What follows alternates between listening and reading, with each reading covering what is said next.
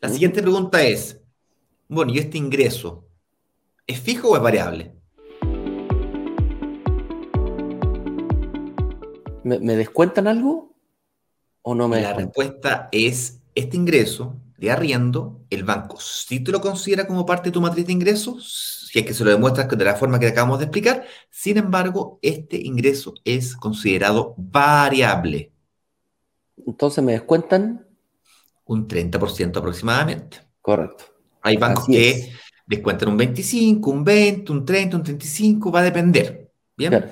Depende de la y aquí viene un, concepto muy importante de entender, Eduardo, y los inversionistas más, más avanzados, más experimentados y que tienen más cantidad de propiedades, no logra ver con suficiente claridad.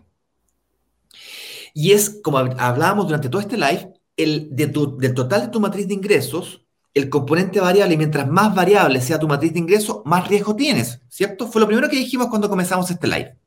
Pues bien, supongamos un médico que gana 2 millones de pesos y el millón y medio, perdón, trabaja, trabaja el mismo médico del ejemplo anterior, trabaja en la clínica un millón y medio, pero ¿sabes qué? Me cansé de trabajar en, con boleto en horario viejo, voy a trabajar solamente en la clínica.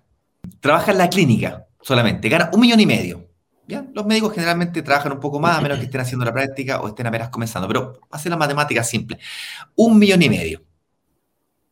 Y resulta ser que eh, se compra cuatro propiedades.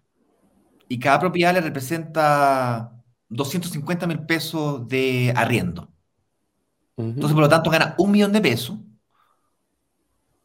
de ingreso adicional en su matriz de ingreso. Ah, sí, perfecto. Perfecto.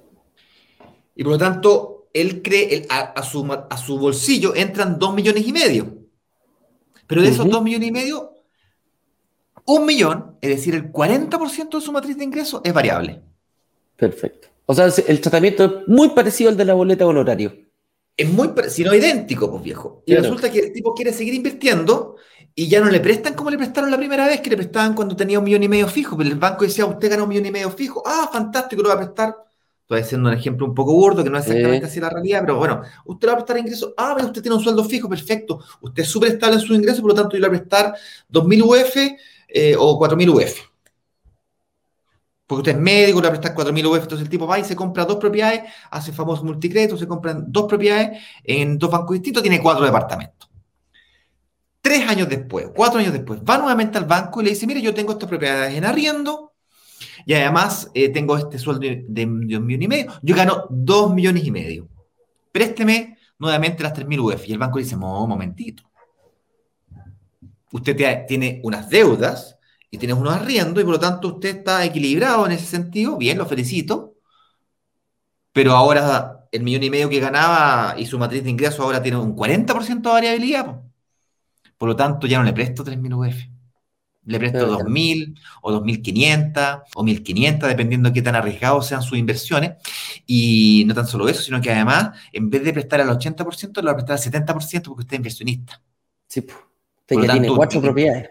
Usted tiene cuatro propiedades y me está pidiendo para dos más, o usted quiere comprar una quinta propiedad, usted es inversionista y por lo tanto, eh, en cualquier minuto usted puede dejar de pagarme esto, eh, dejarme pagarme estos dividendos porque usted puede perder los arrendatarios, usted es riesgoso.